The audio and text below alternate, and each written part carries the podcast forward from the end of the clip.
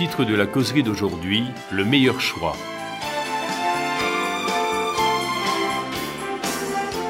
Alors que le soleil se couchait derrière les antiques pyramides d'Égypte, un secret parfaitement gardé depuis 3265 années allait être révélé.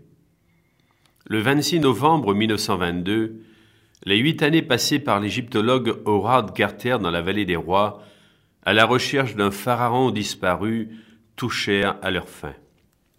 Carter fit sauter le sceau du vénérable tombeau, et les fabuleux trésors du jeune roi Toutankhamon se trouvèrent étalés, éblouissants de beauté. Et voici comment Carter décrit ce qu'il vit par un trou de la porte. J'ai introduit une chandelle et j'ai cherché à voir ce qu'il y avait dans la pièce. D'abord, je voyais à peine, mais comme mes yeux s'accoutumaient à la lumière, certains détails se dégagèrent petit à petit de l'ombre. Des animaux étranges, des statues, de l'or, partout le reflet scintillant de l'or.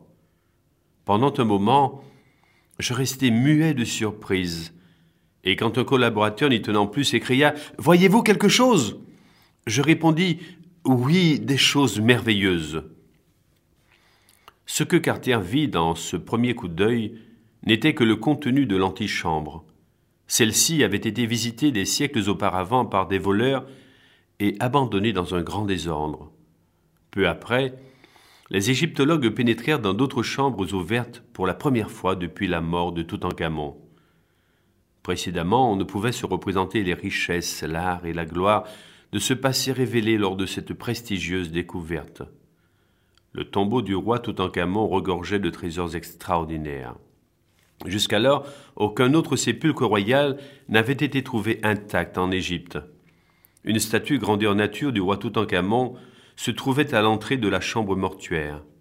La peau de résine noire symbolisait la couleur du retour à la vie, tout dans le tombeau suggérait l'espoir que le roi décédé renaîtrait un jour à la vie et jouirait de l'étonnante richesse déposée dans le lieu funéraire.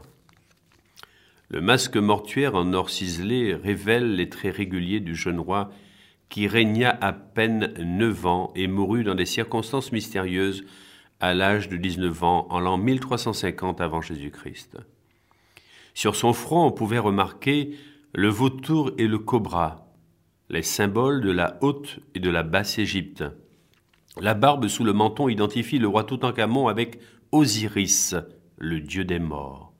Les Égyptiens croyaient que lorsqu'un homme mourait, on devait lui faire traverser le Nil où il serait accueilli par Osiris. Le roi Toutankhamon avait sa barque avec lui dans son tombeau, prête pour la traverser. Le trône du roi était en bois couvert d'or, d'argent, de pierres précieuses. Les têtes de lion symbolisaient le matin et le soir. En effet, les Égyptiens croyaient que le soleil se levait dans la gueule du lion à l'est et se couchait dans la gueule du lion à l'ouest. Le corps du roi Toutankhamon reposait dans une série de sept cercueils s'emboîtant les uns dans les autres. Un en or massif pesait près de 150 kilos.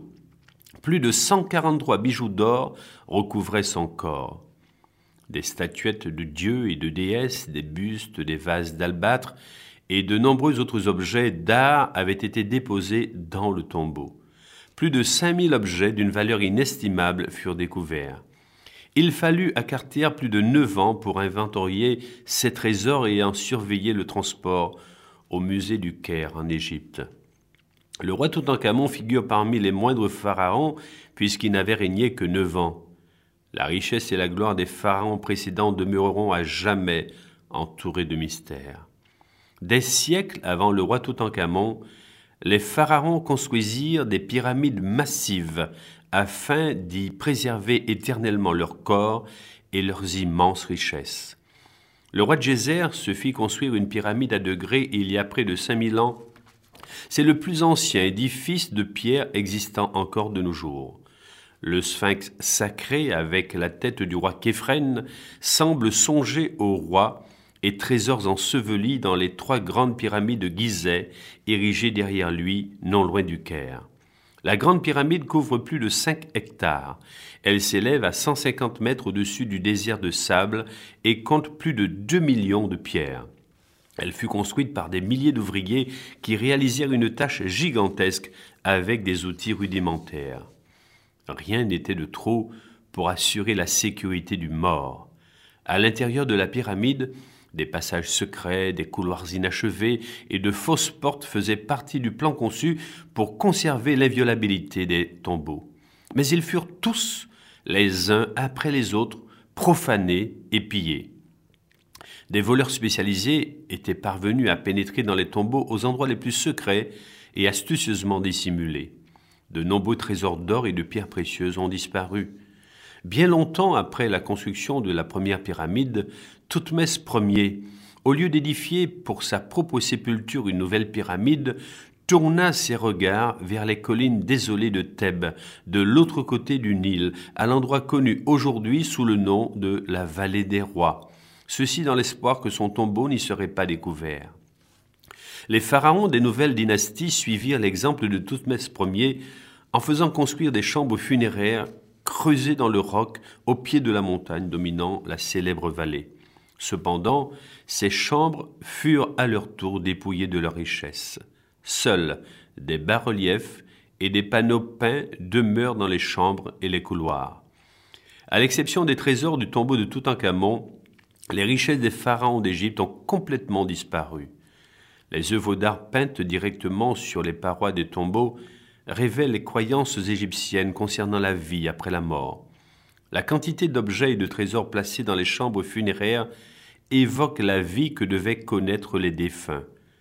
Domestiques, nourriture, mobilier et moyens de transport étaient préparés et supposés devoir faciliter le départ de cette terre vers une autre vie. 200 ans avant le règne de Toutankhamon, les Israélites étaient esclaves en Égypte.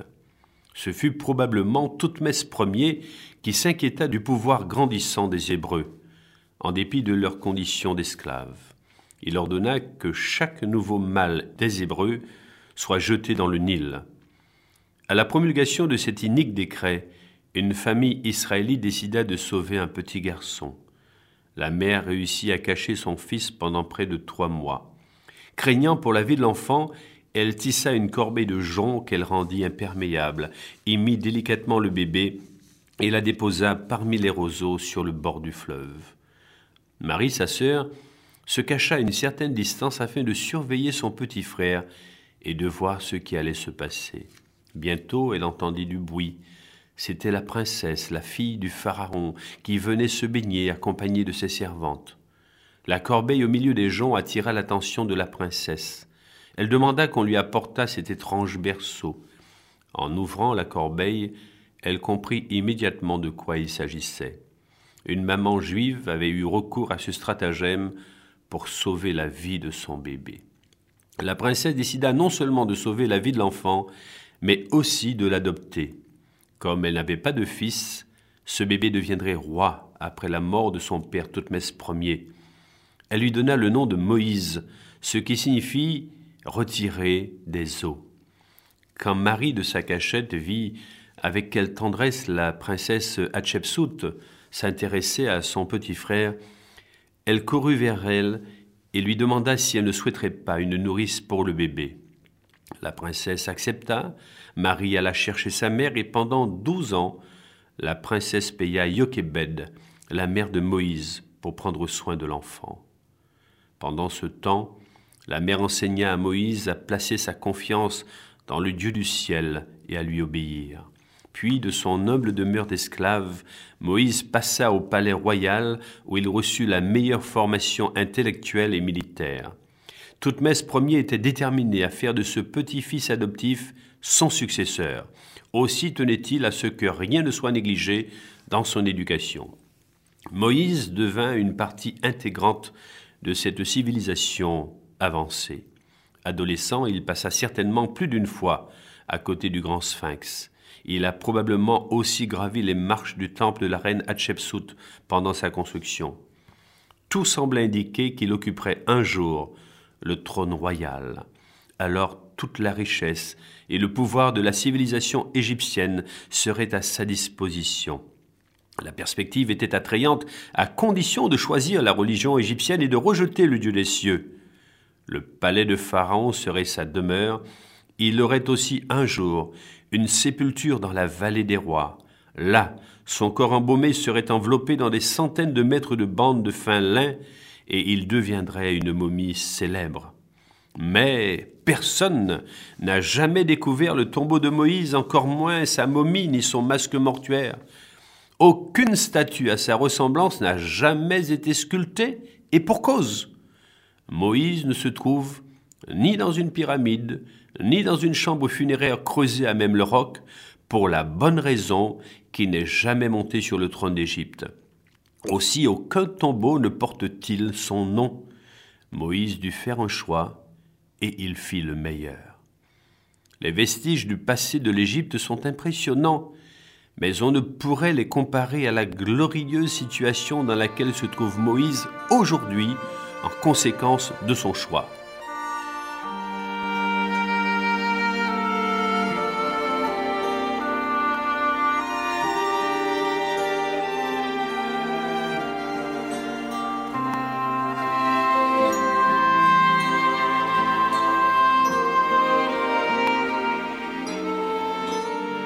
La Bible dit, c'est par la foi que Moïse, devenu grand, refusa d'être appelé fils de la fille de Pharaon, aimant mieux être maltraité avec le peuple de Dieu que d'avoir pour autant la jouissance du péché.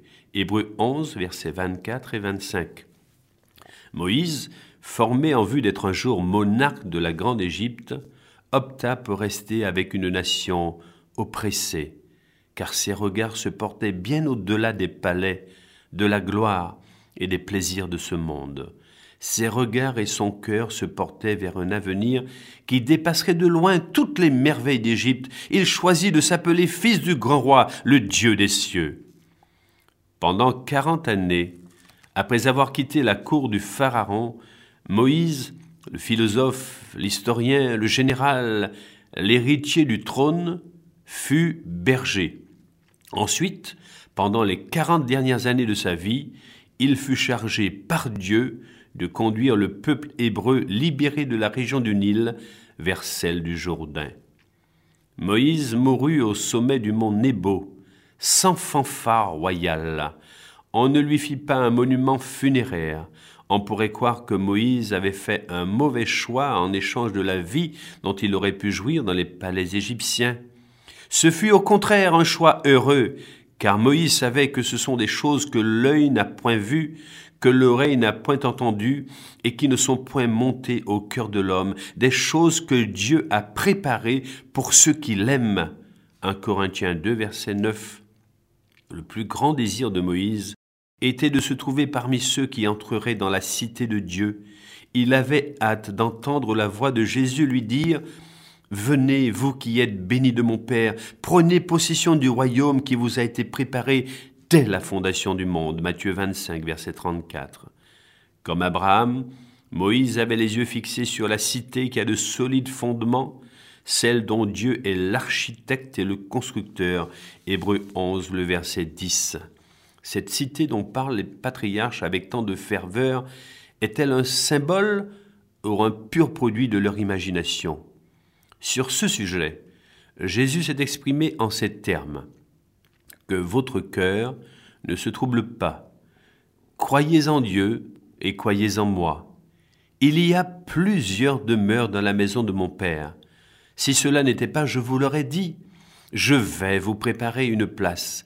Et lorsque je m'en serai allé et que je vous aurai préparé une place, je reviendrai et je vous prendrai avec moi, afin que là où je suis, vous y soyez aussi. Jean 14, 1 à 3. Exilé sur la petite île de Patmos près de la Turquie, l'apôtre Jean reçut de Dieu une vision de cette cité. Et je vis descendre du ciel, d'auprès de Dieu, la ville sainte, la nouvelle Jérusalem, préparée comme une épouse qui s'est parée pour son époux. Apocalypse 21, verset 2. Peu d'images représentent le bonheur et la joie, aussi bien que celle de la fiancée se préparant pour ses noces. C'est ce que fait la Bible. Il n'était pas facile à Jean de décrire les splendeurs célestes d'une telle vision. En dépit des limitations du langage humain, Ces descriptions nous laissent rêveurs, que de merveilles. La muraille de la ville avait douze fondements, et sur eux les douze noms des douze apôtres de l'agneau. Les fondements de la muraille de la ville étaient ornés de pierres précieuses de toute espèce. Apocalypse 21, versets 14 et 19. La disposition des pierres précieuses pour les fondements, selon les couleurs signalées, donne l'apparence d'un immense arc-en-ciel qui rappelle aux citoyens de la cité de Dieu que Dieu même ne la détruira jamais. Considérons de plus près la description faite par Jean. La ville avait la forme d'un carré, et sa longueur était égale à sa largeur. Il mesura la ville avec le roseau et trouva douze mille stades. La longueur, la largeur et la hauteur en étaient égales. Apocalypse 21, verset 16. La ville est un carré dont le périmètre mesure quelques 2500 kilomètres. Soyons assurés qu'il y aura de la place pour tous ceux qui espèrent y vivre. Les douze portes étaient douze perles. La place de la ville était d'or pur comme du verre transparent. Apocalypse 21, verset 21. Si une telle ville existait aujourd'hui sur notre planète, nous serions tous prêts à payer n'importe quel prix pour y habiter. Un jour, très bientôt, cette cité, la Nouvelle Jérusalem, deviendra la capitale de la terre renouvelée. Elle viendra se poser sur notre planète. C'est ce que nous dit Jean. Et il me montra la ville sainte, la Jérusalem, qui descendait du ciel, Apocalypse 21, verset 10, sur une terre parfaite, où le péché n'aura plus d'emprise, car le premier ciel et la première terre avaient disparu. Plusieurs s'étonneront d'apprendre que notre planète deviendra le nouveau paradis des élus. Jésus a bien dit, Heureux ceux qui sont humbles et doux, car ils hériteront la terre. Matthieu 5, verset 5. Et il n'a pas dit qu'ils hériteront une place quelque part dans les nuées, ou qu'ils habiteront une autre planète ou dans le ciel il a bel et bien dit qu'ils hériteraient la terre. D'ailleurs, ces paroles s'harmonisent à merveille avec la promesse faite à Abraham que sa postérité hériterait la terre. Il est probable que vous ne souhaitiez pas vivre éternellement sur cette terre. Il y règne tant de violence, de corruption, de pollution, de maladie, de souffrance, et puis la mort. Hériter d'une terre de ce genre ne serait certes pas un cadeau, mais Dieu offre toujours le meilleur, la perfection, et c'est une terre parfaite que nous hériterons. Ce sera une nouvelle terre. Pierre nous donne d'autres détails à ce sujet. Le jour du Seigneur viendra comme un voleur. En ce jour, les cieux passeront avec fracas, les éléments embrasés se dissoudront, et la terre avec les œuvres qu'elle renferme sera consumée. Mais nous attendons, selon sa promesse, de nouveaux cieux et une nouvelle terre où la justice habitera. 2 Pierre 3, versets 10 et 13. Le prophète Ésaïe trace également un tableau de cette nouvelle terre. Le désert et le pays aride se réjouiront, la solitude s'éguera et fleurira comme un narcisse.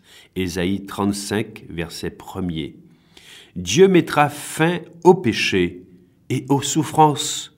Imaginez une demeure où l'on ne parlera plus jamais de cancer, de sida, de congestion cérébrale, de crise cardiaque, de rhumatisme, ni d'aucune maladie. Aucun habitant ne dit je suis malade, alors s'ouvriront les yeux des aveugles, s'ouvriront les oreilles des sourds, alors le boiteux sautera comme un cerf, et la langue du muet éclatera de joie, car des eaux jailliront dans le désert et des ruisseaux dans la solitude. Ésaïe 33, versets 24, 35, versets 5 et 6. Nous aurons tous des corps parfaits et nous jouirons d'une jeunesse éternelle. Nous boirons de l'eau pure du fleuve d'eau de la vie et nous mangerons de l'arbre de vie. J'en dis encore. Et il me montra un fleuve d'eau de la vie, limpide comme du cristal, qui sortait du trône de Dieu et de l'agneau. Au milieu de la place de la ville et sur les deux bords du fleuve, il y avait un arbre de vie, produisant douze fois des fruits, rendant son fruit chaque mois, et dont les feuilles servaient à la guérison des nations. Apocalypse 22, versets 1er et 2. Ésaïe rassure en ces termes. On n'entendra plus parler de violence dans ton pays, ni de ravage et de ruine dans ton territoire. Ésaïe 60, verset 18. Il n'y aura plus de violence, plus de drogue. Ce sera un monde de paix, d'harmonie et d'amour. Il semble difficile d'y croire, pourtant une chose est sûre, les promesses de Dieu ne font jamais défaut. Le lion, comme le bœuf, mangera de la paille. Le loup habitera avec l'agneau, et la panthère se couchera avec le chevreau. Il ne se fera ni tort, ni dommage sur toute ma montagne sainte, car la terre sera remplie de la connaissance de l'Éternel. Ésaïe 11, versets 7, 6 et 9. Ni tort, ni dommage. Adieu les sonnettes d'alarme, les serrures, les verrous aux portes et aux fenêtres, adieu les protections métalliques. Mais la promesse la plus réjouissante se trouve dans Apocalypse 21, verset 4, où il est dit Il essuiera toute larme de leurs yeux, et la mort ne sera plus, et il n'y aura plus ni deuil, ni cri, ni douleur, car les premières choses ont disparu. Les habitants de la nouvelle terre n'auront plus à craindre la mort. Beaucoup d'entre nous ont perdu des êtres chers, enlevés à notre affection par la mort, le plus grand ennemi des hommes. Sur la nouvelle terre, toutes les causes de fatigue et la mort auront disparu. Alors que nous étudions l'histoire de notre planète en relation avec les autres mondes créés par Dieu, nous nous rendons compte que cette Terre est la seule partie de l'univers qui, depuis des millénaires, souffre des conséquences du péché. On peut dire que notre terre est la brebis égarée de l'univers. Mais Dieu a promis qu'un jour, notre terre deviendra le centre de l'univers, la capitale du royaume de Dieu.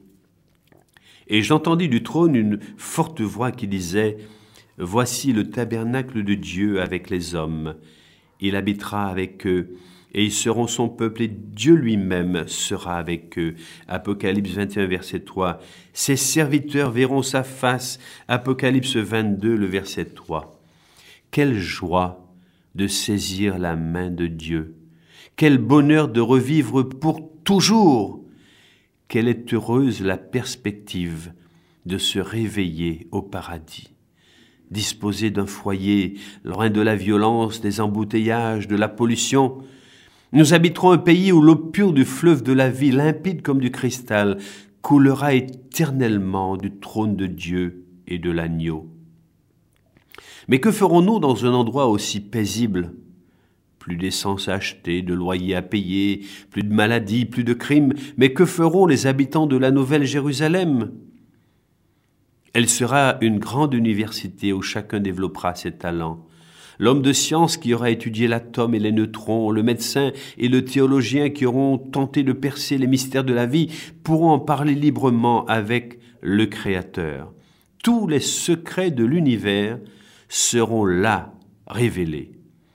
Ils bâtiront des maisons et les habiteront, ils planteront des vignes et en mangeront le fruit, ils ne bâtiront pas des maisons pour qu'un autre les habite, ils ne planteront pas des vignes pour qu'un autre en mange le fruit, car les jours de mon peuple seront comme les jours des arbres, et mes élus jouiront de l'œuvre de leurs mains. Isaïe 65, versets 21 et 22. La Bible dit encore, Comme les nouveaux cieux et la nouvelle terre que je vais créer subsisteront devant moi, dit l'Éternel, ainsi subsisteront votre postérité et votre nom à chaque nouvelle lune et à chaque sabbat, toute chair viendra se prosterner devant moi, dit l'Éternel. Ésaïe 66, versets 22 et 23. Dieu nous assure qu'il y aura des heures d'adoration et de communion avec notre roi et notre rédempteur. Nous nous rassemblerons tous devant le trône de Dieu et présenterons notre hommage au Dieu créateur. Quelle joie d'être tous réunis, chantant, louant Dieu et nous réjouissant ensemble en ville le jour du sabbat. Comment pouvons-nous être certains d'avoir part à cette félicité éternelle? Que devons-nous faire pour avoir une place dans la sainte cité Rien de plus simple. Il faut croire aux promesses divines. La promesse de Dieu faite à Abraham il y a de nombreux siècles s'accomplira. car il attendait la cité qui a de solides fondements, celle dont Dieu est l'architecte et le constructeur. Hébreu 11, verset 10. Sur la terre, Abraham s'est considéré comme un étranger et un pèlerin. Jésus dit qu'il prépare une cité et que bientôt elle deviendra la capitale de la terre recréée. Selon la promesse de Dieu, les habitants de ce pays seront les héritiers d'Abraham. L'héritage de la nouvelle terre n'est pas seulement réservé à ceux qui sont d'origine juive, pas du tout. Il est pour tous cet héritage. Car si vous êtes à Christ, vous êtes la postérité d'Abraham, héritier selon la promesse. Galates 3, verset 29. L'important est d'appartenir à Jésus-Christ. Alors vous deviendrez un héritier de cette promesse. Il est dit des croyants qui nous ont précédés, c'est dans la foi qu'ils sont tous morts, sans avoir obtenu les choses promises, mais ils les ont vus et salués de loin, reconnaissant qu'ils étaient étrangers et voyageurs sur la terre. Hébreu 11, le verset 13. Nous aussi sommes des étrangers et des voyageurs sur cette terre. Nous aussi aurons accès à ce bel avenir que Dieu nous offre. Une seule condition, accepter le don de Dieu en la personne de Jésus, son Fils. L'offre, elle est gratuite. C'est une question de foi. Jésus frappe à la porte de votre cœur. Lui seul est le chemin qui vous conduira aux portes des demeures éternelles.